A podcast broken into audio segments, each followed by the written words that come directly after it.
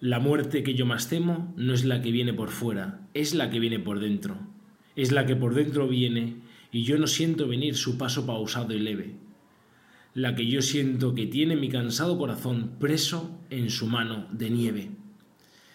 Con este poema, con este soneto de Velado desvelo del autor José Bergamín, quería empezar este rato de conversación contigo, Señor porque la muerte que yo más temo no es la que viene por fuera, es la que viene por dentro, la muerte que va poco a poco agotando a mi corazón, que es la tibieza.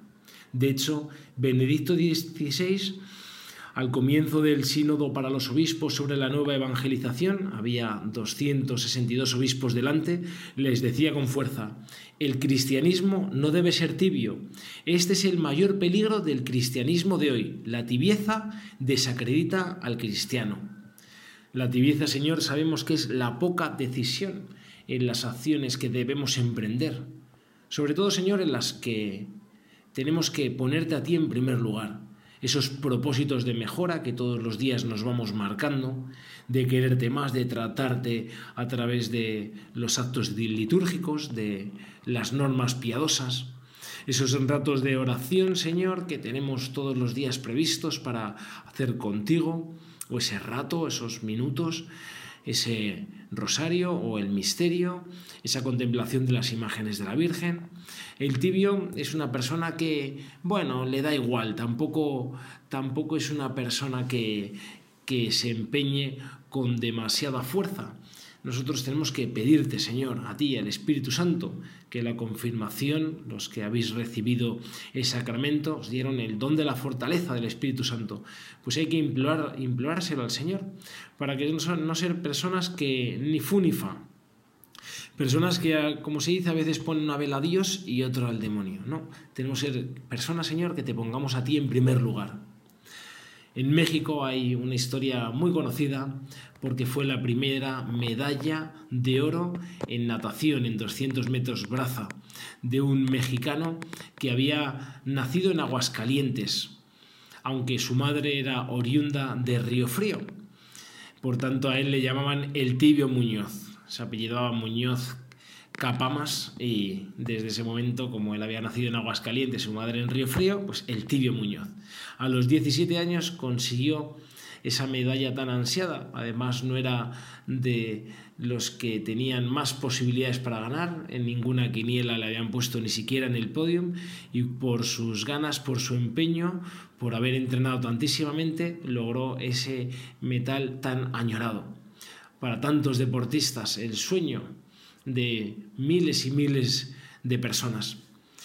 Señor, nosotros no queremos ser tibios en nuestra vida. El tibio Muñoz solo era por su nombre, porque si no hubiera sido por su empeño no, había no habría logrado tan gran regalo.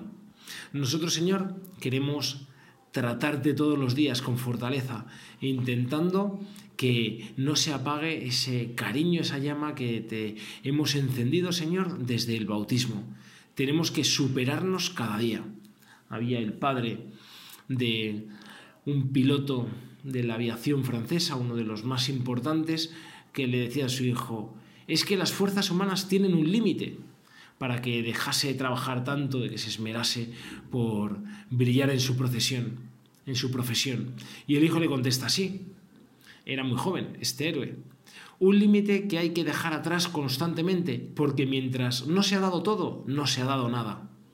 Es verdad, Señor, mientras nosotros no te demos todo lo que podamos, todo nuestro corazón, el 100% de nuestra vida, es imposible que te demos nada. O sea, para darte algo, Señor, te tenemos que dar el 100%, porque si no, al final te damos unas pobres migajas.